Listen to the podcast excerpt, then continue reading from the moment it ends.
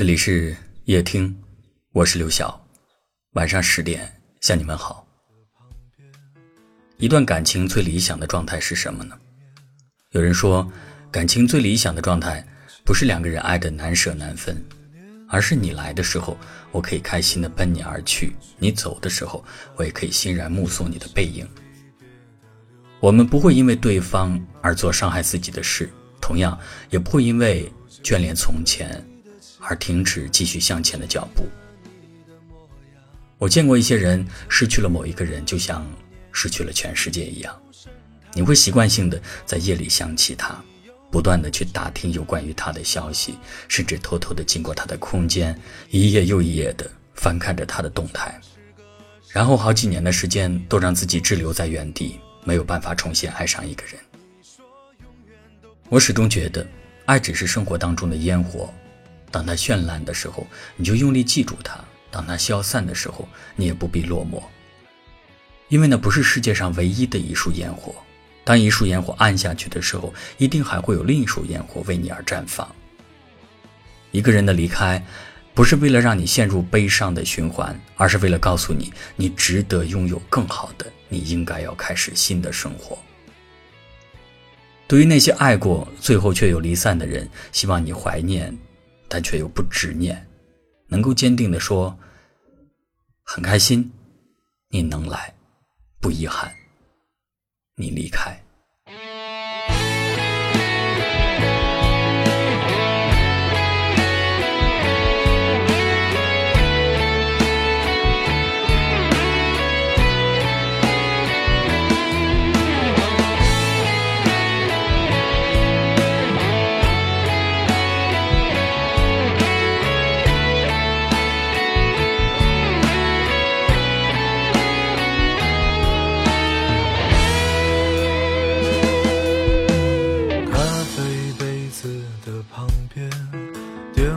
讯号的里面，独我一个的面前，无知思念的中间，热闹人群的孤单，转身离别的留恋，急忙掩住的耳畔，流着眼泪的晴天。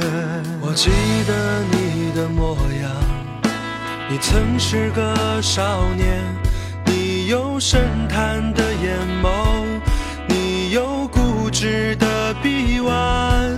我也记得你的誓言，你曾是个少年，你爱我胜过爱你自己，你说永远都不改变。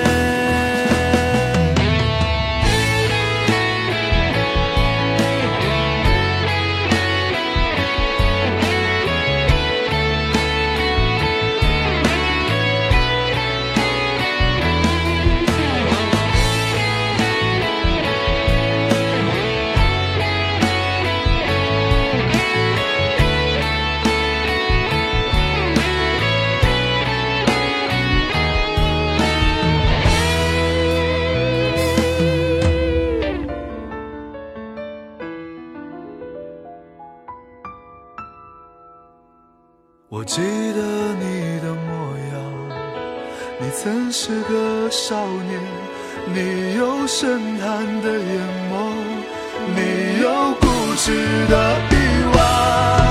我也记得你的誓言，你曾是个少年，你爱我胜过爱你自己，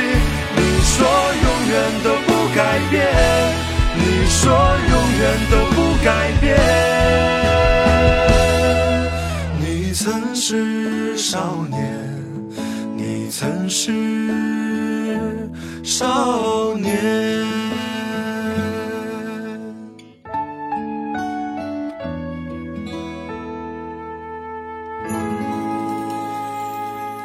感谢您的收听，我是刘晓，晚安。